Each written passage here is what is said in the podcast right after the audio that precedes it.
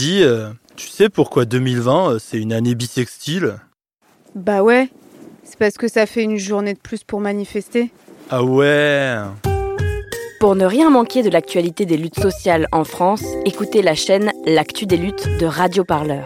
Une rédaction avec des vrais gens dans la vraie vie du terrain, des vraies luttes tous les jours. Salut à tous et à toutes, très heureux de vous retrouver pour ce nouvel épisode de Penser les luttes, votre podcast hebdomadaire pour penser ensemble les mouvements sociaux. Alors avant d'entrer dans le vif du sujet, je vous rappelle qu'à Radio Parleur, nos seuls propriétaires, eh bien c'est vous, c'est votre soutien financier qui garantit notre indépendance.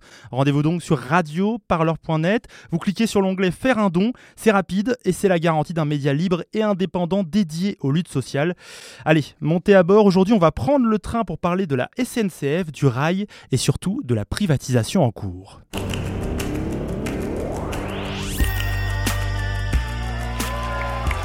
Enfin, quelque chose se passe Pensez les luttes. Pensez les luttes. Quelque chose, mais quoi? Votre podcast hebdomadaire sur Radio Parleur.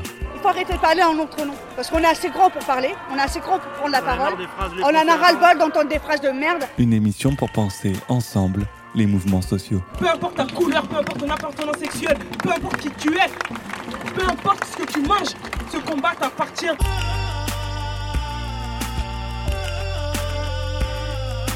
Radio Parleur, le son de toutes les luttes. Je crois pas que ce mouvement il va s'arrêter de sitôt. On se quittera plus jamais, quoi. C'est impossible. Des petites lignes qui ferment, une politique tarifaire impossible à suivre, des cheminots qui craquent et un chemin de fer qui change. Depuis le 1er janvier, c'est officiel, fini le monopole public, le rail est ouvert à la concurrence. La SNCF a changé de statut pour devenir une entreprise comme les autres, un changement historique qui bouleverse la réalité du train en France. Alors quel changement pour les usagers, devenus maintenant des clients et des clientes? Quelles conséquences pour les salariés, de moins en moins cheminots? Quelle alternative aussi existe à l'arrivée de grandes compagnies privées dans nos gares? Le rail, quel train pour demain? C'est le thème de votre podcast Pensez les luttes cette semaine. Et comme d'habitude, ça commence avec un petit son. Depuis le 1er janvier, nous voici dans un nouveau groupe SNCF. Mais pourquoi un nouveau groupe? D'abord, pour apporter une solution aux problèmes récurrents de financement du réseau français. Mais aussi pour trouver un fonctionnement opérationnel plus efficace et mettre les transporteurs en ordre de bataille sur le marché du rail, ouvert désormais à la concurrence. Les enjeux de notre nouveau groupe? Assainir les finances du réseau, nous unifier pour être plus forts, et poser un nouveau cadre social. L'entreprise a besoin de gagner en efficacité pour que les transporteurs fret et voyageurs soient compétitifs face à leurs concurrents.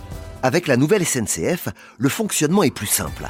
Le groupe crée une unité forte autour d'une identité collective, nourrie d'une culture commune de la performance, de l'amélioration continue, de l'efficacité industrielle et de l'innovation.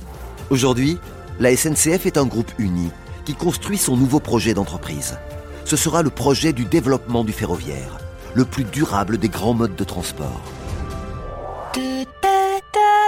Allez, prenez le programme Radio Plusieurs extraits d'une vidéo de communication de la SNCF qui présente l'évolution du statut de l'entreprise depuis le 1er janvier 2020. Innovation, assainissement des finances, nouveau cadre social. Alors les mots sont lancés, on va en parler avec nos invités, je vais vous les présenter. Erwan Manak, bonjour. Bonjour. Erwan, vous êtes journaliste à Politis et vous publiez aux éditions La Ville Brûle une BD enquête très complète sur la privatisation de la SNCF. Elle se nomme Un train d'enfer, le dessin est assuré par Gwenaël Manak. Alexandra de Bézieux, bonjour. Bonjour. Alors vous êtes euh, avec nous euh, via la magie de l'Internet, vous êtes directrice euh, générale de Railcop. Alors c'est l'un des nouveaux acteurs qui souhaitent profiter de l'ouverture de la concurrence pour exploiter bientôt des lignes de train dans l'Hexagone. Une grosse différence toutefois, Railcop c'est aussi la première coopérative ferroviaire de France, c'est-à-dire qu'elle est détenue non pas par des actionnaires mais par des sociétaires et ses salariés. On va expliquer un peu tout ça, on va en parler. Mais d'abord je commence avec vous, Erwan Manak. Est-ce qu'on peut expliquer rapidement en quelques mots comment et pourquoi la SNCF, entreprise publique historique dans la tête de, Français et des Françaises, se retrouve aujourd'hui privatisée. Ça veut dire qu'elle appartient plus à l'État euh, Si, enfin, l'entreprise SNCF reste à capitaux publics. D'ailleurs, il n'est pas pour l'instant question euh, que ça change. On a vu par exemple avec la Poste que ça pouvait euh, le rester. seulement, le rail est ouvert à la concurrence et donc c'est indirectement que le rail va se retrouver exploité par des entreprises privées. C'est pour ça que, nous, on a, on a pris ce parti, ce qui n'est pas euh, un consensus. Hein. gens Il y a beaucoup de gens qui refusent de parler de privatisation euh, du rail, nous, on a pris ce parti parce que je pense qu'il faut qualifier les choses telles qu'elles sont. C'est-à-dire que l'idée de la concurrence, c'est de faire venir du privé partant d'une idéologie, le postulat de départ, euh, que l'initiative privée euh, était plus efficace que euh, dans beaucoup de domaines l'initiative public. Et alors cette histoire, on la connaît, hein, France Télécom, La Poste, euh, tous les grands réseaux. Finalement, la SNCF, c'est un peu le dernier euh, grand réseau à, à, être privatisé. Et ce qu'on explique un petit peu dans le livre, c'est et pour cause, c'est-à-dire que c'est euh, compliqué les trains. Alors dans votre livre, vous expliquez de les nombreuses conséquences de cette politique. la plus visible, on peut la donner, c'est la fin de l'embauche de nouveaux salariés au statut des cheminots. Qu'est-ce que ça change en fait? L'idée, c'est donc de faire des, gains de, productivité. Ça, c'est le, c'est, le gros credo de la, de la SNCF SNCF euh, et donc de, et de se comporter ces, réformes hein, qui sont euh, en fait euh, dans le même bain idéologique, de, penser qu'il faut donc gagner en efficacité. C'est ce qu'on entend aussi dans le, petit. le petit jingle que vous, que vous avez fait écouter, qui est d'ailleurs qui très marrant. Je, peux m'arrêter dessus quelques. J'ai pris deux trois notes en l'écoutant. Il est, il est hyper intéressant. En fait, tout est tout est dit. C'est-à-dire que la SNCF dit, on va se mettre en ordre de bataille. Donc voilà le projet. Le projet qui nous est euh, proposé, c'est euh, une grande bataille.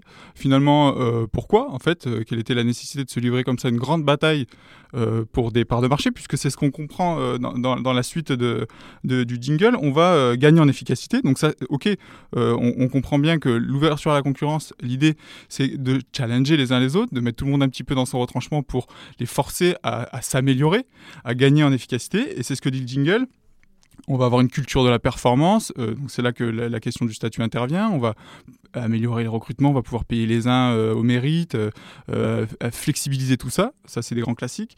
pourquoi Et c'est là que le jingle devient intéressant. Pourquoi Pour être compétitif face à ses concurrents? La boucle est bouclée, c'est-à-dire que le seul intérêt, de la concurrence, c'est qu'on a comme ça une, une, bagarre entre concurrents. Et on ne nous parle pas de faire circuler des trains. C'est-à-dire qu'à aucun moment la démonstration est faite que la concurrence va faire circuler plus de trains ou de meilleure qualité. Simplement, on crée un marché. et voilà. Donc, et c'est pour ça que nous, notre propos un petit peu dans le livre, au final, il est de dire que tout ça est un petit peu construit. Euh, pour des raisons euh, idéologiques qui n'ont pas été euh, démontrées, on ne nous a pas expliqué pourquoi les trains, la concurrence ferait circuler plus de trains et en quoi elle serait, elle serait vertueuse finalement. Alexandra de Bézieux, Railcop, c'est une coopérative ferroviaire, on va un peu expliquer ça. D'abord, je voulais savoir si elle était née en réaction à l'annonce de ce projet d'ouverture à la concurrence. Est-ce que c'est une réaction à une opportunité ou au contraire à une inquiétude en disant Ah, un service public est menacé, on va essayer de créer notre propre manière de faire service public? Alors, j'ai envie de dire oui, c'est forcément euh, l'ouverture à la concurrence euh, nous donne la possibilité de penser un nouveau modèle et de proposer une entreprise ferroviaire qui est sur un nouveau modèle. Euh, le constat à l'origine de, de c'était plutôt de se dire, en fait, c'était de se dire effectivement, il y a des choses à faire autour de la mobilité ferroviaire. Enfin, il y a des choses à faire pour pour améliorer la mobilité, la desserte des territoires ruraux, et il y a des choses à faire quand on pense enjeux climatiques et, et, transition écologique. Et, quoi de mieux que le train finalement pour euh, pour porter euh, pour porter ce type de mobilité qui fait partie des mobilités les, les moins carbonées. Donc effectivement, la, réflexion euh, de départ quand le projet est né il y a, un peu plus d'un an, c'était de se dire effectivement comment on, finalement on remet des trains dans les territoires. Et il s'avère que là avec l'ouverture à la concurrence, ben ça nous laisse la possibilité de, ça nous a laissé la possibilité de créer RICOP, donc qui est pas encore entreprise ferroviaire, hein, qui va le devenir euh, l'année prochaine pour faire circuler nos premiers trains dès l'année prochaine, fret, hein, bon alors le fret est déjà ouvert à la concurrence depuis un certain temps, mais également voyageurs dès, 2022. Donc euh, oui, c'est sûr que l'opportunité, l'ouverture à la concurrence nous offre finalement cette opportunité de proposer un modèle, euh, un modèle alternatif. Et je me permettrai, si, si je peux euh, réagir aussi au propos d'Erwan, je suis assez d'accord avec Erwan et, et, avec le jingle qui est, qui est passé. C'est vrai qu'on entend beaucoup la logique de la concurrence avec une, en fait, comme si on était sur un marché où finalement euh, euh, le gâteau devait être partagé. Mais sauf qu'en fait, le ferroviaire, c'est pas ça. Et ça, ça me, ça me, ça m'interpelle toujours quand j'entends parler du ferroviaire en ces termes-là, parce que on sait tous que c'est, euh, c'est un marché de de l'offre plus que de la demande. Donc en fait, plus on a de trains qui circulent et plus les gens vont prendre le train. Donc l'idée, c'est plutôt de penser en complémentarité, en partenariat, en, en, en, synergie. Et c'est vraiment euh, RICOP ce qu'on souhaite faire, c'est-à-dire c'est pas du tout euh, aller prendre des parts de marché à la SNCF ou à d'autres opérateurs ferroviaires euh, demain. C'est plutôt de voir sur certaines lignes qui ont été abandonnées pour x ou y raison, des bonnes ou des mauvaises. J'en sais rien, je suis pas là pour, pour, pour, pour juger, mais en tout cas, force est de constater qu'aujourd'hui, il y a quand même une partie du réseau euh, qui, n'est plus utilisé ou mal utilisé, où les trains ne circulent plus ou quasiment pas. Et nous, ça a été de nous dire, ben, qu'est-ce qu'on fait pour remettre des trains sur, ces, euh, sur ce réseau, euh, pour reconnecter des territoires avec des dessertes qui, ont du sens pour, pour les habitants, pour les entreprises du territoire, pour, enfin voilà, pour tout le monde. Et donc, c'est vraiment de, de, de, là qu'est parti le projet, le projet RICOP. Et ça part de quoi au départ? C'est un manque que vous ressentiez personnellement? Je sais pas, vous habitez peut-être sur une ligne qui a été supprimée ou quelque chose comme ça. Comment vous vous êtes dit, il faut qu'on prenne nous notre destin en main quelque part euh, sur cette histoire de rail. Oui, le projet est né euh, du côté de Figeac, dans un territoire qui est très rural, euh, effectivement, où il y a des enjeux de, suppression de, lignes, où il y a très peu d'alternatives à la voiture individuelle, pour être clair. donc, donc effectivement, on va dire le noyau dur des fondateurs est, situé dans ce coin-là, et on s'est dit qu'il y avait certainement quelque chose à faire par rapport à ça. donc oui, c'est né de ça, mais c'est né aussi de la convergence, en fait, de se dire bien sûr qu'il euh, y, a, y, a, un problème de desserte euh, et, et, donc effectivement qu'est-ce qu'on peut faire pour euh, pour imaginer les choses différemment? Et c'est là aussi qu'est intervenu la sensibilité de, de certains notamment Dominique Guéret qui est, qui est le président de RICOP actuellement qui qui vient du monde coopératif qui a beaucoup travaillé dans le monde coopératif notamment dans le domaine de l'énergie. Au moment où il y a eu la libéralisation du, du secteur de l'énergie il a contribué avec d'autres à, à, à, constituer des coopératives d'énergie. Donc voilà il avait cette sensibilité là et on s'est dit que bah, pour le train, ça avait du sens en fait de, créer une coopérative, de créer cette intelligence collective. Et c'est pas un vain mot, c'est pas un, euh, c'est pas, c'est, voilà, c'est pas un slogan. C'est-à-dire qu'au sein de la coopérative, les, sociétaires de RICOP s'engagent, sont engagés. Là, actuellement, on a un cercle de travail où il y a plus de 80 sociétaires qui sont engagés à, réfléchir à, ce que pourra être ce que pourront être nos prochains services sur le service annuel 2023. Donc, euh, quelles lignes on doit réouvrir, pour quels bénéfices pour le territoire, pour quels bénéfices pour les habitants.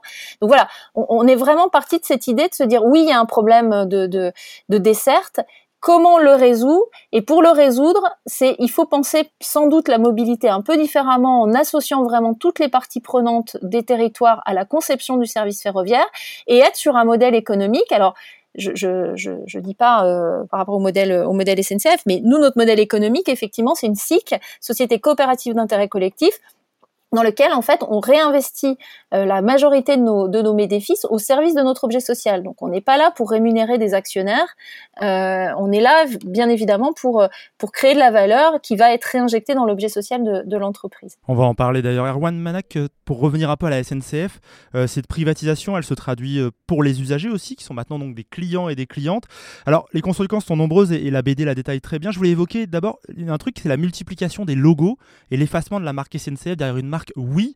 Alors Inouï, Ouicar, on l'a tous vu, et bien sûr Ouigo, ces fameux TGV à bas prix. Euh, on peut expliquer un peu cette stratégie que je trouve symbolise un peu cette évolution de la SNCF Oui, c'est une stratégie marketing qu'on a vu aussi à la SNCF, hein, qui a changé de nom, euh, pardon, à France Télécom, qui a changé de nom avec Orange. Euh, il faut incarner le renouveau, il y a plusieurs raisons. Il faut incarner le renouveau, il faut aussi distinguer les différents services, puisque l'ouverture à la concurrence va se faire par l'eau. et donc par exemple, il faut que les services régionaux soient comme ça plus facile à distinguer pour les usagers. On peut faire, euh, c'est l'idée. Mais surtout, il y a aussi l'idée de segmenter euh, l'offre, c'est-à-dire que pour euh, deux raisons. Pour saturer le service, enfin, euh, on, le sait, hein, la, SNCF a lancé Wigo, l'offre à bas, prix, euh, pour deux raisons. Pour saturer le, marché, puisque bientôt des, concurrents, vont pouvoir venir faire circuler des trains et qu'il pourrait y avoir des, des, trublions du marché qui viendraient casser les prix. Donc il faut comme ça occuper le marché. mais il y a aussi un risque. L'idée était aussi, la deuxième raison, de faire venir des, des voyageurs qui prenaient pas le train pour des raisons financières, à qui on pouvait faire des offres promotionnel, Mais il y avait un risque, c'était que, les gens qui prennent aujourd'hui le train se déportent sur euh, ces offres-là, sur le Wigo. Euh, donc il fallait segmenter et proposer à chacun une offre euh, sur mesure. Et, de plus en plus, donc on va le voir, de, ça, arrive petit à petit, on a des services commerciaux qui sont très différenciés. C'est pour ça qu'on a des noms différents, mais c'est aussi pour ça, par exemple, la business class qui est lancée, c'est euh, avec des, euh, des, niveaux de service qui sont différents. C'est-à-dire que, par exemple, la flexibilité pour les pros euh, est intégrée au, prix du billet. C'est le, billet est plus cher, mais on leur réserve comme ça des services de, flexibilité sur les, sur les échanges en dernière minute. la carte week-end qui est une réduction qui permet de cibler des gens qui ont moins de pouvoir d'achat pour du loisir, c'est eux qui payent leur billet. on va être obligé de dormir une nuit sur place. Comme ça, on va différencier les différents services. Et par exemple, prenons Wigo, euh, c'est euh, le symbole, ça marche très très bien. Question un peu bête de personne qui prend Wigo régulièrement, euh, je dois l'avouer. Comment arrive-t-on à proposer des voyages en TGV à moins de 20 euros jusqu'à 10 euros parfois? Ça semble assez fou. Ça ça semble même dévaluer un peu le service.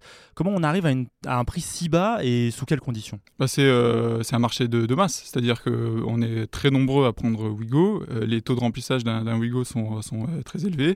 Les coûts d'exploitation aussi sont, sont, réduits à la baisse. Il n'y a plus de voitures bar, donc ça permet d'économiser, de, faire rentrer plus de monde dans un Wigo. Les, la maintenance aussi est optimisée, c'est-à-dire qu'une rame Wigo circule plus. J'ai plus les chiffres en tête, ils sont, ils sont dans la BD.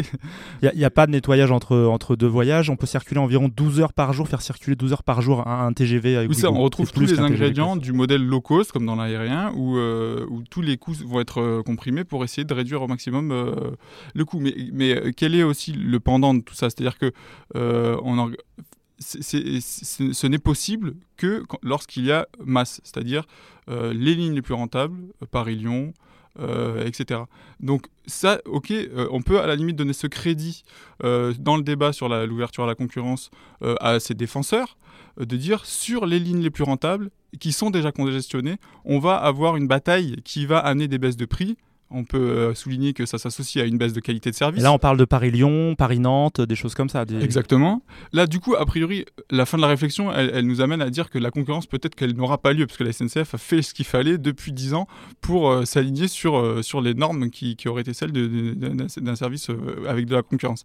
Mais par contre, le Wigo ne va pas là où c'est pas rentable, là où il y a moins de monde, ne fait pas de la desserte fine du territoire, ne fait pas de service public.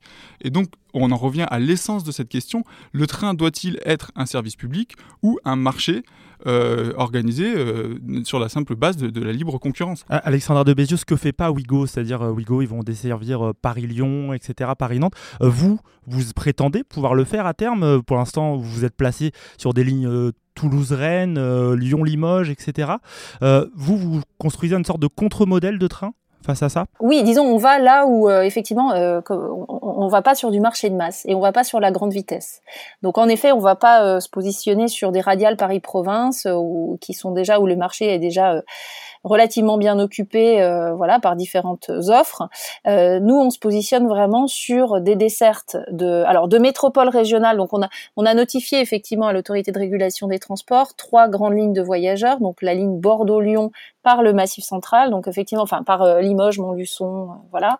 Euh, on a notifié la, ligne Toulouse, Toulouse-Rennes par Limoges et la ligne Lyon-Thionville par Dijon. Donc justement, on, on se positionne pas du tout sur sur la grande vitesse, on se positionne pas sur du marché de masse. On prend le pari en fait qu'en reconnectant les territoires intermédiaires, les villes moyennes, voilà, les territoires les territoires ruraux, en pensant un service en bonne intelligence avec le territoire, on peut refaire circuler des trains dans les territoires et on peut être sur une structure de coût qui, donne aussi accès euh, au train aux personnes aussi les plus modestes. Sur la ligne Bordeaux-Lyon, dans notre business plan, on a on est sur un sur un tarif de bout en bout de 38 euros de, de bout en bout, donc on s'aligne sur le sur le coût du covoiturage. C'est comme ça en fait qu'on a construit notre notre plan d'affaires sur l'ensemble des lignes qu'on exploite. On est parti du coût du covoiturage et à partir de là, on a construit nos, notre structure de coût en disant bah voilà ce qu'il nous faut en termes de volume de voyageurs ce qu'il nous faut en termes euh, d'utilisation, euh, d'intensité d'utilisation justement du matériel ferroviaire, etc. Donc on a construit tout ça comme ça. C'est comme ça qu'on a pensé le qu'on a pensé notre euh, notre modèle économique. Et donc euh, voilà, enfin, on est vraiment effectivement plutôt en, complément. C'est pour ça, j'insiste bien là-dessus. C'est-à-dire qu'avec l'ouverture à la concurrence, il va y avoir donc d'un côté les délégations de services publics, donc le financement essentiellement par les régions ou par l'État sur certains sur certains tronçons. Des régions qui vont mandater des entreprises euh, pour assurer le service. Voilà, c'est ça, avec des moyens qui sont forcément limités. Enfin, je veux dire, les régions où l'État ne peut pas forcément subventionner euh, des services. Enfin, les, les, les moyens aujourd'hui des collectivités locales sont relativement limités. Donc, vous allez avoir des desserts certes, mais bon, voilà. Donc il y, a les délégations de services publics. de l'autre côté, il y a effectivement le service librement organisé, et c'est vrai qu'on constate que sur le service librement organisé, beaucoup d'opérateurs, les grands opérateurs, donc que ce soit la SNCF ou d'autres grands opérateurs euh, étrangers qui, qui, qui, se positionnent sur le marché français vont plutôt se positionner sur euh, des radiales Paris-Province ou sur la grande vitesse, euh, voilà, plutôt sur du marché de masse comme vous l'avez souligné tout à l'heure. Et nous, effectivement, on vient dans cette dans cet intermédiaire, si je puis dire, où on, on se positionne pas sur du service subventionné, on va pas aller demander des subventions ni aux régions ni à l'État, euh, mais on va, euh, enfin, on, on se positionne bien sur le service librement organisé, mais sur des territoires qui effectivement ne sont pas jugés où les lignes ne sont pas jugées assez rentables. Enfin, c'est pas qu'elles sont pas rentables, elles sont peut-être pas rentables pour des pour des entreprises qui ont des structures de coûts euh, importants ou avec des exigences de rentabilité qui sont euh, euh qui sont importantes. Mais euh, voilà, elles elles sont pas peut-être pas assez rentables pour un certain nombre d'entreprises, euh, on va dire dites classiques. Mais pour une société coopérative comme RICOP, on est on est sur une rentabilité sur la ligne Bordeaux-Lyon. On est on a une rentabilité qui nous convient tout à fait, qui est suffisamment qui est satisfaisante et qui nous permet euh, du coup d'opérer le service euh, euh, et, et, et, et d'en développer de nouveaux, d'envisager de nouveaux développements sur d'autres territoires. On va prendre le temps de discuter de ces lignes qui, depuis des années, on nous dit qu'elles sont pas rentables et d'un coup, bah, des, des, entreprises privées s'y intéressent. On va prendre le temps de discuter ça, mais d'abord, je voulais passer à la deuxième partie de cet épisode de Penser les luttes dédié à la privatisation du rail. Et justement, cette concurrence qui s'annonce, elle est incarnée donc par RaiCop, bien sûr, mais surtout par plusieurs entreprises beaucoup plus massives, faut le dire, beaucoup plus grosses. on va les connaître un petit peu mieux. C'est une très bonne nouvelle, la concurrence devient une réalité. Voilà ce que l'on disait hier chez Transdev. Retenez bien ce nom, il s'agira du principal concurrent de la SNCF sur le marché des TER. Nous sommes prêts, résume Thierry Mallet, PDG de Transdev. Notre objectif, c'est de reprendre des lignes de TER existantes qui sont aujourd'hui exploitées par les SNCF et qui demain seront exploitées par Transdev. Mais ce sont des lignes qui vont continuer à garder d'abord les couleurs de la région et ça va se traduire dans la qualité de service, dans la fréquence et dans la ponctualité. C'est là que va se traduire la différence. En Allemagne, Transdev est devenu le principal concurrent de la Deutsche Bahn, la compagnie allemande qui devrait également débarquer en France via sa filiale Arriva autre acteur dans les starting blocks Trenitalia qui lorgne sur les TGV. Et preuve que tout cela devient très concret, la région PACA a déjà lancé le processus qui permet les appels d'offres et identifié trois lignes, dont celle entre Marseille et Nice.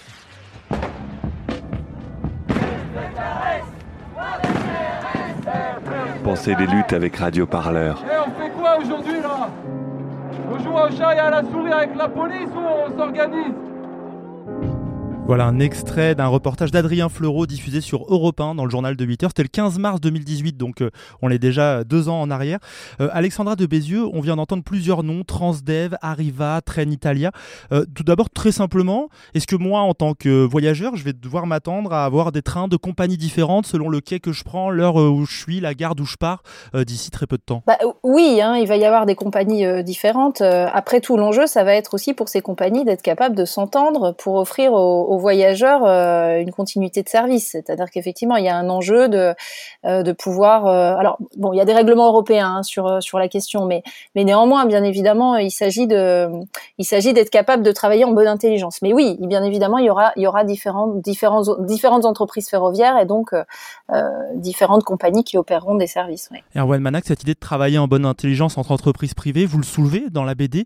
il y a notamment une discussion de l'utilisation bah, des rails, tout simplement, car on peut mettre qu'un train à la fois euh, au même moment sur un rail. Euh, quelle inquiétude ça provoque? Oui, on a allé chercher des, euh, cheminots qui, qui, ont ces inquiétudes, qui, qui disent que le ferroviaire, c'est pas tout à fait une, une économie, une industrie comme les autres, un réseau comme les autres. C'est-à-dire qu'on est obligé de se partager les rails, à la différence de l'avion, par exemple, ou des télécommunications, où il suffit de mettre une antenne euh, et donc, il va falloir se partager les rails. Et d'avoir d'avoir une entreprise unique, euh, ça, euh, ça permet d'optimiser le trafic. Et donc, ils craignent que ce qu'on a vu, par exemple, en, Angleterre, que tout ça, qu'il y ait une désoptimisation qui, se crée. On a vu aussi en, Allemagne que, que le, faire, faire fonctionner tout ça en musique demande des efforts considérables aux acteurs. Euh, et, donc, euh, finalement, est-ce que c'est pas une, énergie euh, supplémentaire par rapport à un modèle où tout est intégré alors, il y a une entreprise qui est un peu symbole de ce que pourrait devenir, alors à l'extrême, l'exploitation des trains en France, c'est Flixtrain. Alors on a déjà en fait sa version en France, c'est sa version car qui s'appelle Flixbus. Alors elle est symbolique car par exemple dans les cars, elle n'embauche pas de chauffeur, elle possède pas de car, elle les loue et elle a recours à des prestataires, elle loue des véhicules. Ça ressemble beaucoup à Uber par exemple, l'entreprise de chauffeurs. Est-ce que ce sera pareil avec le train Erwan Mana qu'on peut avoir ça? Bah Alors ce qui est intéressant c'est que bon, Flixtrain a été pressenti mais que euh, pour l'instant a priori euh, il, il, va pas s'engager dans cette bataille. Il a fait ses calculs, les prix des sillons sont trop élevés et pour l'instant il a dit euh, à, à, ces conditions-là, nous on vient pas. Les sillons, on peut expliquer en deux mots les, sillons, en gros c'est un droit de passage. je souhaite aller de tel endroit à tel endroit à telle heure, on vous, on vous, on vous réserve un créneau et c'est ça que la SNCF Réseau qui se charge d'entretenir les rails vend aux gens, qui, aux opérateurs qui font circuler les trains. et il y a une autre chose à souligner sur les différents acteurs, c'est qu'en fait tout ce qu'on a entendu RATP Dev, Train Italia, etc. oui, Arriva qui appartient à la Deutsche Bahn. Ça, en fait, c'est des filiales de droit privé de groupes publics. Euh, soit d'opérateurs ferroviaires de, chez nos voisins. Donc on aura euh, la Renf qui va envoyer une filiale de droit privé. Euh, Donc ça c'est espagnol. Italia, les Italiens qui vont faire venir Tello. c'est déjà le cas hein, d'ailleurs sur les trains jusqu'à jusqu'à Milan, de Paris à Milan. Paris-Venise de nuit aussi, etc. Et puis le plus gros concurrent européen, c'est la SNCF hein, qui est en train de, tisser sa toile sur, sur la planète. voilà, le, voilà le modèle en fait d'ouverture à la concurrence. C'est surtout des groupes. Il faut avoir les reins solides pour aller dans, dans cette, dans, sur ce marché-là. C'est ce qui explique que c'est beaucoup des des groupes euh, voilà, publics, et euh, Flixtrain, qui était un petit peu, bon, à part Raikop pour, pour bien d'autres raisons que vous avez bien expliquées, qui était un petit peu euh, l'anomalie dans tout ça, est en train de, de dire que ça n'intéresse plus finalement. Alexandra de Bézieux, comment vous vivez ça d'être seul face à une multitude de géants issus en fait d'entreprises publiques et au final d'État? Alors en fait, on on n'a pas l'impression. Enfin, Raikop est peut-être effectivement, comme euh, comme vous le disiez, Erwan, une, anomalie et, et on, est on est content de ça euh, parce que je pense qu'on apporte quelque chose euh, aussi dans, dans, la réflexion. Enfin, on pourra revenir sur cette notion aussi de délégation de service public et, et la prise de parole de Thierry Mallet tout à l'heure dans l'extrait que vous avez vous avez cité. Mais en fait, alors on est seul et en même temps on n'est pas, enfin, on est seul comme entité, mais on est un formidable collectif. Et c'est ça la force de RICOP, c'est qu'aujourd'hui on est plus de 2000 sociétaires. Alors c'est certainement encore pas assez, mais tous les jours on a des nouveaux sociétaires qui rejoignent l'aventure. Et l'idée c'est vraiment, c'est ce que vous disiez tout à l'heure, c'est que on se ressaisit de la question du ferroviaire euh, en tant que citoyen, en tant que territoire, etc. On se dit bah oui, on peut aussi nous nous ressaisir de cette question-là. Alors on peut regretter que quelque part le service public, la SNCF ne l'ait pas fait. Euh, voilà. Aujourd'hui, on se dit bon là, on a une opportunité de le faire. Le modèle coopératif le permet, permet d'associer les collectivités locales et les, les, acteurs des territoires. Et donc voilà. Donc en fait, quelque part, enfin on est seul et en même temps on sent une tellement grande énergie et une attente parce que le train en fait c'est tout le monde en rêve du train. Enfin, on a tous des histoires de train. On a, on a tous aimé prendre le train, euh, que ce soit les trains de nuit ou, ou on a tous des histoires effectivement. Et on se rend compte qu'en fait que ça, ça, renvoie à une vraie histoire collective et, et qu'il y a un vrai, euh, un vrai amour pour le train en fait euh, en, France. Et on se rend compte effectivement de cet engouement. Donc, donc oui, on est encore un tout petit pousset du ferroviaire. on, on est face à des très gros. Vous avez raison de le souligner, à des entreprises qui sont détenues notamment par des capitaux publics. Vous avez raison de le souligner sur un secteur qui est très capitalistique. Mais aujourd'hui, euh, on sent en tout cas une, une, montée en puissance très rapide du capital social avec un engagement très fort d'une de, de, diversité d'acteurs euh, dans les territoires qui vont être desservis, qui vont être desservis euh, en 2022 ou qui seront desservis en 2023, 2024, etc. Donc, euh, on sent quand même un véritable engouement. Alors après, ceci étant dit, c'est vrai que il euh, y, a un certain nombre d'obstacles hein, qui restent à lever. On, on, nous demande un certain nombre de garanties, par exemple sur le matériel ferroviaire, mais ça, ça va être possible aussi parce qu'on va réussir à, à, démontrer que on peut se mobiliser autour du, du, du renouveau du, du ferroviaire et, et, et, voilà. Et c'est la force du collectif. Enfin, je, je, tiens à le dire. Je pense que c'est vraiment ça le, le, la force de, de aujourd'hui face à des très gros. Vous avez raison de le souligner. Voilà, je précise. Erwan Malik veut réagir. Je précise d'abord euh, aujourd'hui, RICOP c'est 600 000 euros de capitalisation. L'objectif c'est d'atteindre 1,5 million pour pouvoir ensuite faire euh, rouler des trains de voyageurs. Euh, Erwan Malak, vous voulez réagir? Oui, enfin, moi, euh, l'histoire de Raikop, c'est vrai que ça suscite beaucoup d'espoir. En tout cas, j'ai pu le mesurer chez les cheminots.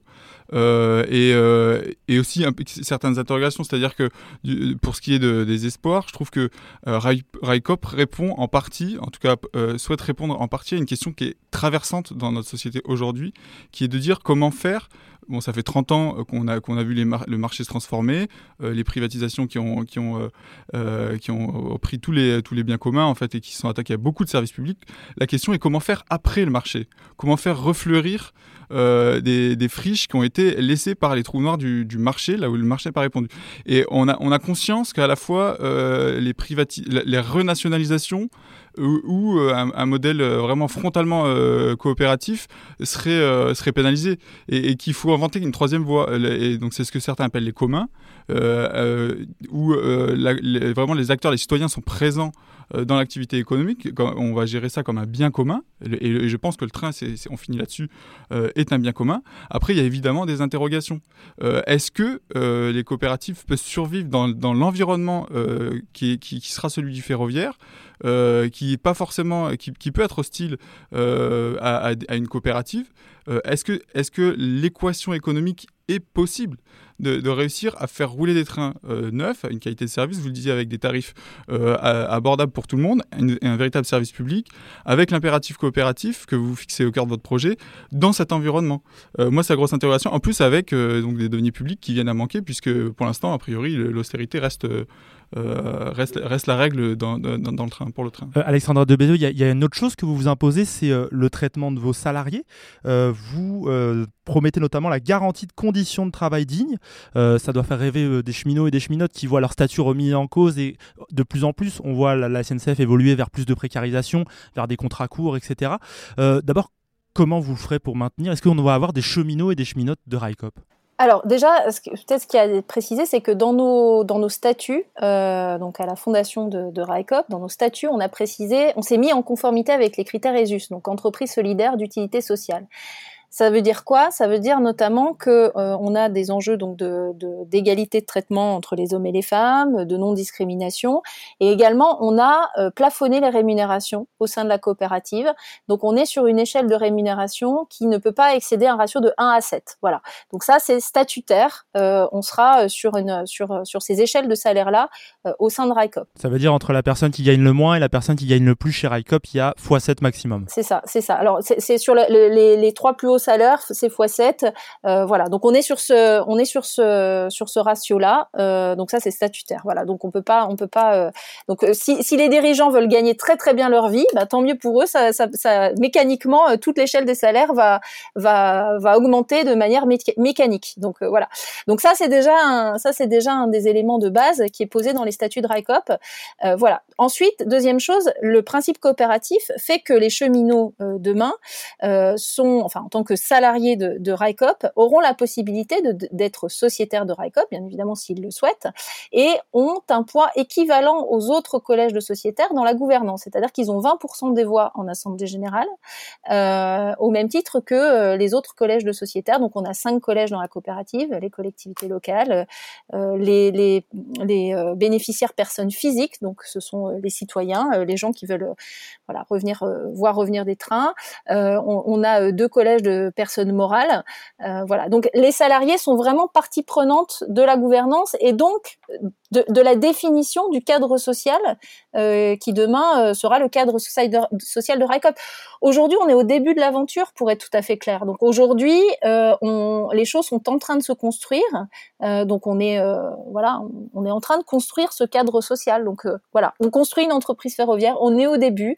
Donc on a aussi cette opportunité de ben, d'inventer des choses, euh, de d'aller peut-être sur effectivement sur des des euh, un cadre social qui soit euh, qui soit le mieux disant possible, etc. Voilà. Donc, mais en tout cas, les cheminots ont toute leur place pour définir ça. C'est leur entreprise. Enfin, c'est ça le principe de l'entreprise coopérative. Hein, c'est que c'est que c'est bien évidemment l'entreprise et l'entreprise des cheminots aussi. Ouais. Erwan Manak, les cheminots, cheminotes sont souvent présentés comme euh, un poids des fois pour le modèle euh, économique euh, de la SNCF. les choses sont en fait plus compliquées que ça. Est-ce qu'on peut mener une entreprise bah, ferroviaire avec ce statut-là des cheminots? Est-ce qu'il pèse vraiment énormément par rapport à un statut plus classique, CDI, etc., qu'on connaît pour d'autres métiers?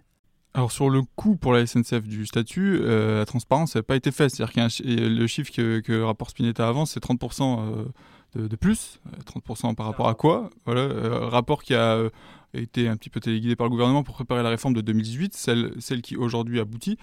30% par rapport à quoi Étant donné qu'on est dans un service en France où pour l'instant il n'y a pas de concurrent. Enfin, a priori, ils ont pris le, fret. Ils ont, enfin, d'autres disent que ce serait plutôt 8% dû au statut. Enfin bref, le, débat, la, le moindre des choses qu'on puisse dire, c'est qu'il n'est pas très bien éclairé. Nous, on a essayé de regarder. Alors effectivement, on va pas nier, il y a des avantages liés au statut de cheminot qui sont qui, sont clairs, mais comme dans d'autres professions.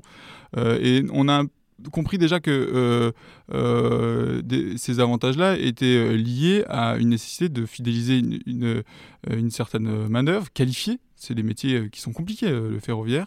Il faut la, il faut la garder euh, avec des impératifs de production. Il faut être le matin tôt, le soir très tard, partout sur le territoire. Donc il faut que les, fidéliser ces, ces, cheminots. Et c'est pour ces raisons-là que historiquement le, statut a été créé il y a, très longtemps, après la, après la Première Guerre mondiale. et par ailleurs, le débat est un petit peu injuste parce qu'il y a aussi beaucoup de contreparties, ce que je disais à l'instant. C'est-à-dire que par exemple, on sait peu que les cheminots ont deux, ans de période d'essai, qu'il y a une mobilité continuelle et que là, on le voit actuellement, dans les réorganisations, tout ça peut être mené euh, sans, sans qu'ils aient euh, possibilité de, refuser certaines réorganisations.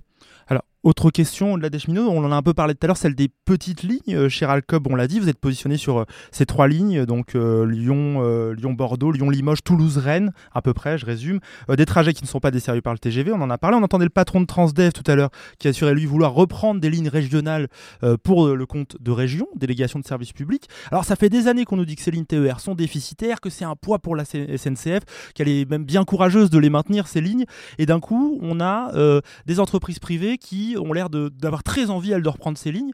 Euh, qu'est-ce qui a changé, Alexandra de Bézieux, pour que ces lignes aient l'air si rentables d'un coup, alors qu'avant, elles étaient présentées comme un poids?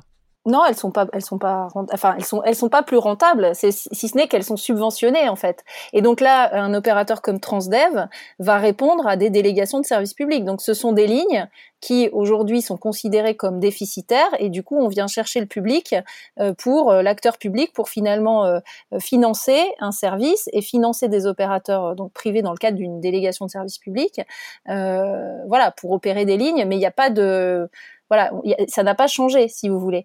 Euh, et c'est là pour nous, euh, chez RICOP, alors ça, ça c'est pas, je, je, vous livre une réflexion qu'on a là en interne, mais pour nous, c'est là où il y a un, un, souci sur cette question des délégations de services publics, c'est-à-dire que finalement, on va resanctuariser, euh, enfin, on va recréer des espèces de, de, de monopoles locaux euh, au niveau de certaines sections de, du réseau à travers ces lignes-là, euh, alors que, d'après nous, la puissance publique devrait plutôt être là pour euh, animer, on va dire, une saine, euh, une saine émulation entre entreprises ferroviaires. C'est-à-dire que, euh, pour, encore une fois, je reviens sur ce principe, c'est-à-dire que plus vous avez de trains qui circulent sur une ligne, et plus les gens vont prendre le train. Alexandra de Bézieux, quand vous dites saine émulation entre entreprises ferroviaires, est-ce qu'on peut expliquer ce que ça voudrait dire concrètement? Bah, Par exemple, je, je, vais vous donner un, un exemple tout, tout simple.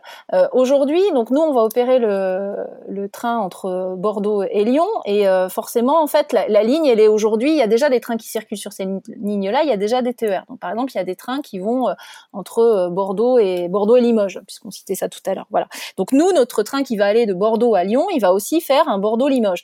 Mais bien évidemment que le train Raikop euh, va venir compléter L'idée, c'est pas qu'ils partent, c'est pas qu'ils partent de Bordeaux deux minutes après euh, après le TER de la région, c'est qu'ils partent à un horaire euh, qui soit euh, en bonne coordination avec les autres services de la région pour venir compléter le service, pour que finalement pour les gens qui habitent à Bordeaux, qui aimeraient aller à Limoges ou inversement, qui, qui, qui ait une complémentarité du service et que du coup voilà tout ça vient nourrir vient nourrir globalement la qualité de ça, enfin le service ferroviaire qui est proposé. Donc si vous voulez, la, la réflexion aujourd'hui, c'est de se dire plutôt enfin, la vision qu'on a, c'est de se dire plutôt que d'être dans une logique où euh, l'acteur public se dit ah mince là en gros euh, euh, il y a un déficit sur la ligne, le marché n'ira pas, donc on subventionne une entreprise, on donne de l'argent à une entreprise pour aller proposer un service qui sera ce qui sera, mais qui sera forcément limité puisque les moyens sont pas sont pas extensibles à l'infini. On se dit que ce serait sans doute un peu plus intéressant de réfléchir différemment, c'est-à-dire que l'acteur public sur certains territoires incite plutôt euh, à la pluralité des offres et la pluralité des acteurs, peut-être en subventionnant le passager et pas et, et pas l'entreprise. C'est-à-dire que voilà, enfin il y a des réflexions qui nous semblent devoir être menées, qui sont un peu différentes de ce du modèle du modèle actuel, en tout cas sur les sur les délégations de services publics. Bon, alors tout, pour être tout à fait clair, nous RICOP, on n'ira pas du tout sur les sur les délégations de services publics, c'est pas du tout notre modèle. Mais voilà, enfin nous la réflexion qu'on a, c'est que pour remettre du ferroviaire et du train où c'est possible, il faut innover, il faut il faut réfléchir à de nouveaux modèles, il faut réfléchir il faut décloisonner euh, et, l'acteur public a toute sa place là-dedans, mais plutôt pour essayer de travailler encore une fois en bonne intelligence avec avec tout le monde. Euh, voilà. Et, ce, principe-là euh, de, de, de subventionner finalement une entreprise dans une dans une concurrence où on est là avec le gâteau et on se partage le gâteau, euh, il y a pour nous quelque chose qui va pas. C'est-à-dire que le gâteau, il faut plutôt essayer de faire grossir le gâteau du ferroviaire, la part du modal du ferroviaire dans la mobilité globale, plutôt que de se dire euh, bon, on a un gâteau et on se le partage. Quoi. Ça n'a pas beaucoup de sens. Erwan Manac, euh, sur les réflexions d'Alexandra de Bézieux et aussi sur ces petites lignes, quelle réaction? Oui, ce qu'il faut, oui, effectivement, ce qu'il faut comprendre sur les, on va passer des appels d'offres sur les, lignes régionales. C'est-à-dire par exemple en, en région Hauts-de-France, il y a trois lignes euh, TER, on dit on va, on va passer trois appels d'offres. Euh, ils sont en train, ils sont passés.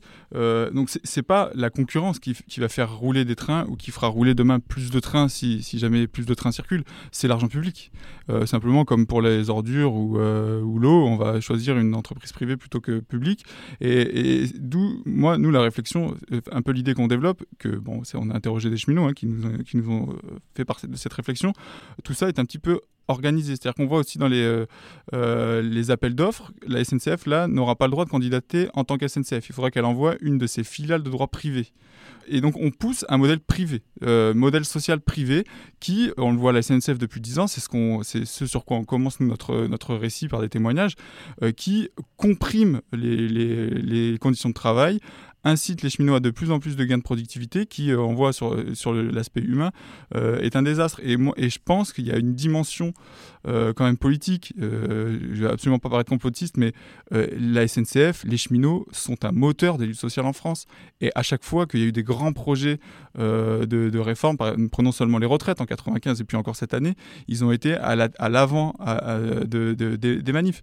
Je pense qu'il y a un petit peu cette dimension quand même là dans les esprits. D'affaiblir ce bastion social? Voilà, de pousser un modèle privé dans lequel on sait très bien les droits syndicaux sont pas euh, euh, sont pas équivalents à ceux du, public. Donc si demain, prenons les Hauts-de-France, euh, Sudrail estime que c'est un millier de cheminots qui, avec ces appels d'offres, vont basculer de la SNCF à la filiale de droit privé que va créer la SNCF, on a un millier de cheminots qui vont perdre euh, la protection syndicale que leur offre euh, la SNCF, où il y avait un taux de syndicalisation deux fois plus élevé que dans les entreprises privées. et, ça, et ça, on ne peut pas s'empêcher de penser que ce n'est pas totalement innocent. On va passer à la dernière partie hein, de ce Penser les luttes consacré au train. Erwan Malak, pour être honnête, on sort quand même un peu dépité à la lecture de votre passionnante enquête BD et on a des fois du mal à voir comment nous, les simples usagers, usagères, usagers, je sais pas si on le dit, nous pouvons agir pour garantir une qualité de service, une offre ferroviaire qui soit aussi en accord avec, nos valeurs, avec ce qu'on défend. Euh, c'est pour ça qu'on a invité notamment Alexandra de Bézieux, hein, qui porte cette alternative RICOP. C'était intéressant d'avoir euh, une proposition d'alternative. Alors, comment agir? Euh, Un court exemple de ce qui est possible de faire. On en discute juste après ça. on écoute ce petit son. On a rarement vu un tel accueil pour un train. Mais aujourd'hui, sur les quais de la gare de Génolac, les Cévenols font la fête au nouveau Cévenol. Le train mythique qui relie Nîmes à Clermont a fait peau neuve et personne dans la vallée ne voulait rater son premier passage. Après des années d'incertitude, le Cévenol est sauvé. Une victoire de la mobilisation citoyenne locale, saluée par tous, et d'abord par les cheminots.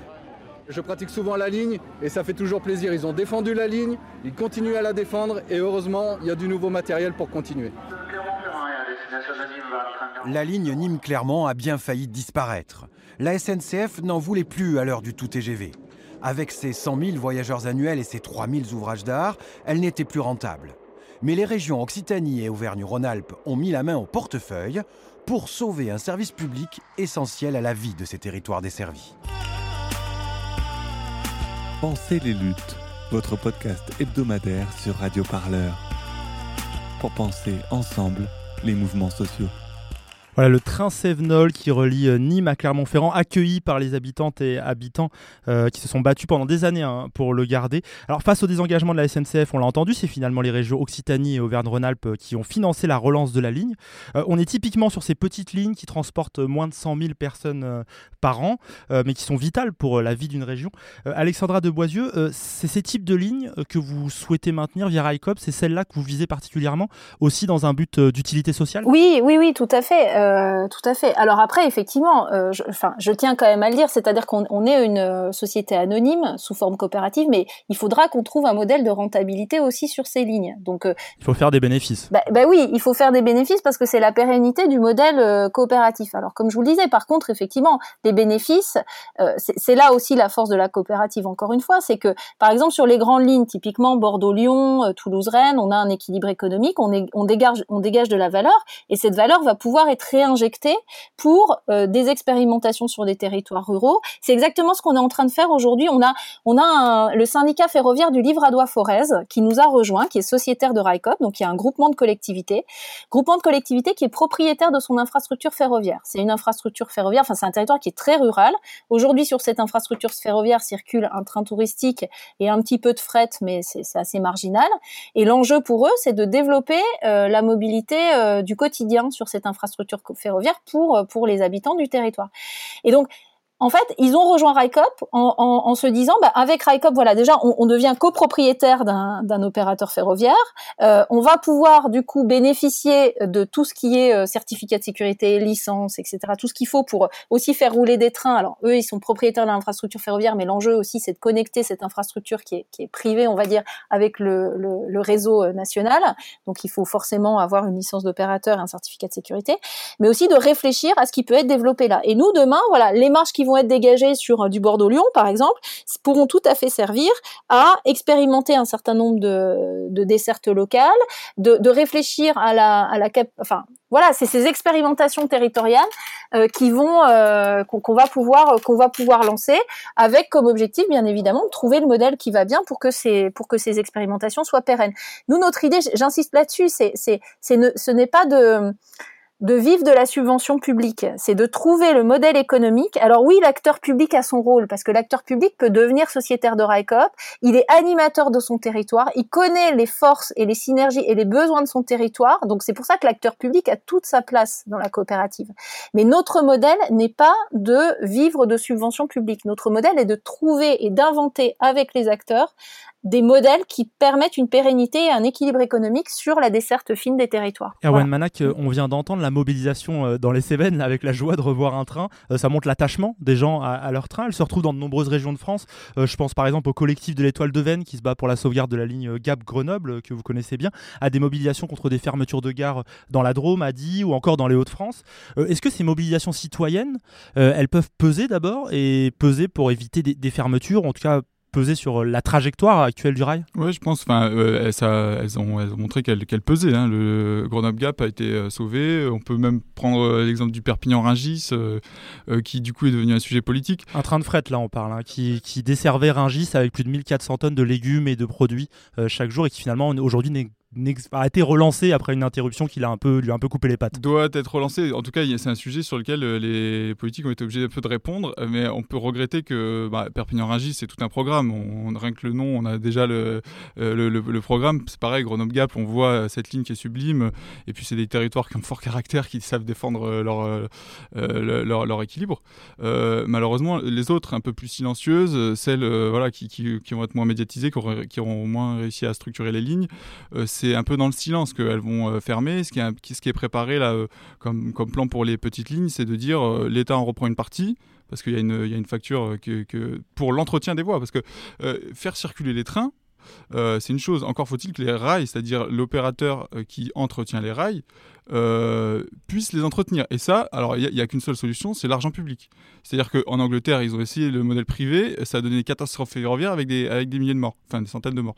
Et, euh, et, donc, on en revient à l'alpha et l'oméga, qui est l'argent public. C'est BCG Consulting qui le dit, on a retrouvé cette, euh, cette, cette citation, le, le, cabinet de consulting de penseurs du, du néolibéralisme qui dit, concurrence ou pas, la performance d'un réseau ferré est dépendant du niveau d'investissement public. Et donc on en revient, à mon avis, à ces résistances locales. Et moi, à mon avis, ici, au, rayon des solutions, bon, il y a les résistances locales, euh, mais aussi de faire du ferroviaire vraiment un sujet politique avec, bah, c'est triste à dire, l'alpha et l'oméga, c'est l'argent public. Va-t-on mettre euh, suffisamment d'argent public pour, mettre, pour que le réseau soit suffisamment entretenu, le retard euh, de maintenance soit rattrapé et qu'il puisse y avoir des trains qui circulent partout? Et justement, c'est peut-être en partie une victoire de mobilisation citoyenne. Le gouvernement s'exprime quasiment depuis l'élection d'Emmanuel Macron euh, sur le fait de vouloir relancer le train. Ils le disent souvent. Dès qu'on parle d'écologie, à peu près, ils parlent de relancer le train. On entend régulièrement le secrétaire d'État au transport, Jean-Baptiste Djebari, s'exprimer sur le retour des trains de nuit, promettre de rouvrir des petites lignes. Euh, Erwan Manak, sur le terrain, on en est où entre les mots de Jean-Baptiste Djebari qui, qui multiplient le fait qu'il va relancer le train euh, à grande vitesse, pour rigoler, et la réalité bon, Déjà, il faut noter qu'il y a beaucoup d'argent qui est mis dans le ferroviaire ces dernières années. Euh, qu'une partie de la dette a été bon, en partie reprise, il y a des, des jeux d'écriture. Encore plusieurs milliards dans le dernier plan de relance annoncé, par voilà, exemple. Voilà, 4,7 milliards. Donc, mais euh, malheureusement, enfin, euh, il y a énormément de retard qui a été pris sur l'entretien du réseau. Le réseau a, beaucoup vieilli. Le, TGV a été financé à crédit. Donc tout ça, on paye un passif. Et, et, pour ce qui est du plan de relance, il faudrait plutôt le qualifier de plan de sauvetage, hein, parce que ça, éponge euh, les pertes de la SNCF cette année à cause du, Covid. Euh, et donc voilà, donc c'est pas rien c'est des, investissements qui sont énormes, mais en fait, il faudra plus. Il faudra plus pour, euh, sauver le, rail français d'une logique déflationniste, c'est-à-dire qu'il euh, y aura toujours des trains. Et, euh, sur le Lyon, le Lyon Paris, ce sera, superbe. Il y en aura plein, ils seront pleins, les, tarifs seront préférentiels, etc. Mais la logique déflationniste va amener petit à petit la, la suite de ce qu'on voit sous nos yeux, c'est-à-dire le rétrécissement du réseau, les lignes les moins fréquentées qui seront petit à petit fermées euh, et on se concentrera sur les, plus, les plus gros euh, les plus gros axes. Alexandra de Bézieux, vous vouliez réagir là-dessus et je voulais aussi un peu votre avis sur euh, l'action du gouvernement et ces, ces, différences entre les annonces régulières de relance du train et euh, ce qui se passe sur le terrain. Oui, je voulais réagir effectivement euh, sur la question de l'argent public. Effectivement, c'est essentiel que l'argent public soit là pour, pour la qualité du réseau. Alors ça, je suis, je suis 100% d'accord là-dessus. Je pense qu'effectivement, c'est le réseau, le réseau doit être géré de manière centralisée, de manière. en fait, il faut qu'il y ait une, continuité, une unité du réseau, une unicité. Je ne sais pas si c'est le bon terme mais voilà, il faut en tout cas que, cette question du réseau soit soit pilotée avec un avec le sens euh, le sens du service public. Et donc ça, je, je suis complètement d'accord. Après, sur le plan de sauvegarde, enfin le plan de relance plus exactement. Euh, on a l'impression effectivement qu'il y a beaucoup d'argent. Alors c'est bien, hein, je, on va pas, on va pas cracher dans la soupe, pas du tout. Euh, mais quand on regarde par rapport à, ce qui a été fait euh, il y a quelques années sur le plan de sauvegarde autoroutier, qui, ce qui avait été mis en place, on n'est pas, on n'est pas exactement sur les mêmes grandeurs, sur les mêmes grandeurs. C'est-à-dire que faudrait que je retrouve les chiffres, mais de mémoire effectivement, on a, il y avait beaucoup plus d'argent qui a été mis au regard du, du kilomètre d'autoroute que au, regard du kilomètre de voie ferrée. Quoi. Donc, donc voilà, je tenais quand même à le dire aussi parce que c'est important, je pense, de mettre ça en perspective. Euh, alors que, euh, et je, suis assez d'accord, je pense que le train, le rail, c'est quelque chose qui, relève du, commun, des communs et qui nécessite effectivement un investissement public fort, en tout cas sur l'infrastructure. Erwan Manak, Alexandra de on arrive presque à la fin de cette émission. Je voulais terminer euh, sur un enjeu essentiel que pose le maintien du rail en France, c'est la dimension euh, écologique. Euh, on a parlé là du fait de peser politiquement. Est-ce que l'avenir du train, elle peut devenir un enjeu politique plus large, notamment à travers l'impératif écologique et peser peut-être sur des décisions futures, voire des élections à venir? Je pense à 2022 bien sûr, mais à d'autres. Erwan Manac pour commencer. Il, le faut, enfin il le faudrait. Euh, c'est évident. Euh, on voit par exemple le débat sur le fret. Euh, qu'il faut que les, gens s'emparent de, ces questions-là, qui sont en fait pas si complexes que ça. Enfin, souvent j'ai l'habitude de résumer, c'est plus un débat à mon avis confisqué que, compliqué. Alors évidemment, il y a, des, logiques économiques qu'il faut, un peu comprendre, mais c'est plus que jamais un débat politique qu'il faut mettre au, cœur de, qu'il faut mettre sur la table. Euh, et on l'espère dans les prochains mois que, les différents partis vont en faire un sujet de, de débat et de proposition. Euh, parce que écologiquement c'est un levier euh, formidable et quand on voit le fret, on n'a pas, on pas parlé du fret, mais l'état du fret et les raisons pour lesquelles il est dans cet état. Donc le transport de marchandises. Euh, hein, et les raisons pour lesquelles il est dans cet état, c'est c'est une tragédie. Et vous en parlez d'ailleurs dans la BD, faut pas hésiter à la lire Alexandra de Bézieux pour finir sur un peu la même question et aussi sur votre rôle là-dedans, parce que forcément quelque part vous êtes aussi une forme de lobby puisque vous défendez un train différent. quelle importance ça a pour vous cette dimension écologique et l'importance de le porter politiquement bah, La dimension écologique, elle est vraiment dans l'ADN de RICOP. Hein. C'est comme ça qu'est né, euh, je vous disais un peu le, projet RICOP. Donc euh, oui, ça nous semble essentiel. Quand on pense transition, euh, on doit penser train. Et euh, voilà, donc c'est vraiment, ça nous semble essentiel. oui, après une, force, une forme de lobby ou de, de lobby, oui, oui. Enfin, c'est vrai que c'est le message qu'on. C'est un gros mot. Mais... Non, non, non, non, non. Enfin, moi, je trouve pas que ce soit un gros mot. En fait, je trouve que voilà, il y a des lobbies dans, dans, dans, tous les domaines et voilà. Donc nous, on porte ce message-là. On porte le message de la transition euh, par le train, notamment. On porte aussi un message, je pense assez fort au sein de RICOP, qui est euh, un modèle. Euh, alors, on n'est pas les premiers à le faire, mais euh, c'est vrai, comme je le disais tout à l'heure, sur un, un secteur hautement capitalistique qui est le qui est le ferroviaire, de montrer et ça va être c'est un challenge encore une fois. On est au début d'une aventure, on est au début d'une formidable aventure collective, donc euh, on va voir si l'histoire nous donne raison ou pas. Mais on, on pense qu'effectivement un modèle différent est possible, un modèle euh, économique, un modèle de société peut être, enfin on peut penser les choses différemment, voilà, pas simplement euh, sous le regard de de, de, la, main invisible du marché et de la concurrence libre et non faussée qui réglerait toutes les solutions possibles et avec la maximisation du profit. Enfin voilà, je suis un peu caricatural en disant ça, mais c'est vrai que c'est aussi ça qu'on porte au sein de RICOP, c'est un modèle économique un peu différent pour, euh, pour, pour, pour, penser en fait les transitions de manière générale. Eh ben on va suivre ça avec Radio Parleur. Euh, on l'a pas dit d'ailleurs, premier train de voyageurs, c'est pour quand si tout va bien? 2022. Donc mi-2022, euh, si tout va bien, premier train de voyageurs. On espère qu'on pourra suivre ça en reportage sur Radio Parleur. Merci beaucoup Alexandra de Bézieux, merci Arwan Manak d'avoir pris le temps de prendre le train, de penser les luttes avec nous aujourd'hui. Alors je rappelle vos titres, hein, Alexandra de Bézieux, vous êtes directrice générale déléguée de RICOP, la première coopérative ferroviaire de France. On peut devenir sociétaire, même si on est simplement à Euh, allez voir sur le site internet, c'est très simple, n'hésitez pas. Erwan Manak, vous êtes journaliste pour l'hebdomadaire Politis, co-auteur de la passionnante BD enquête Un train d'enfer dédié à la SNCF et à sa privatisation. Les dessins sont signés par euh, Gwenaël Manak. Alors quant à nous, chers auditeurs, auditrices, bah, on se retrouve euh, la semaine prochaine, vous commencez à en avoir l'habitude. D'ici là, je vous signale que le répondeur de Radio Parleur est de retour. Vous pouvez nous laisser en fait des messages, il suffit d'appeler le 07 49 07 77 09.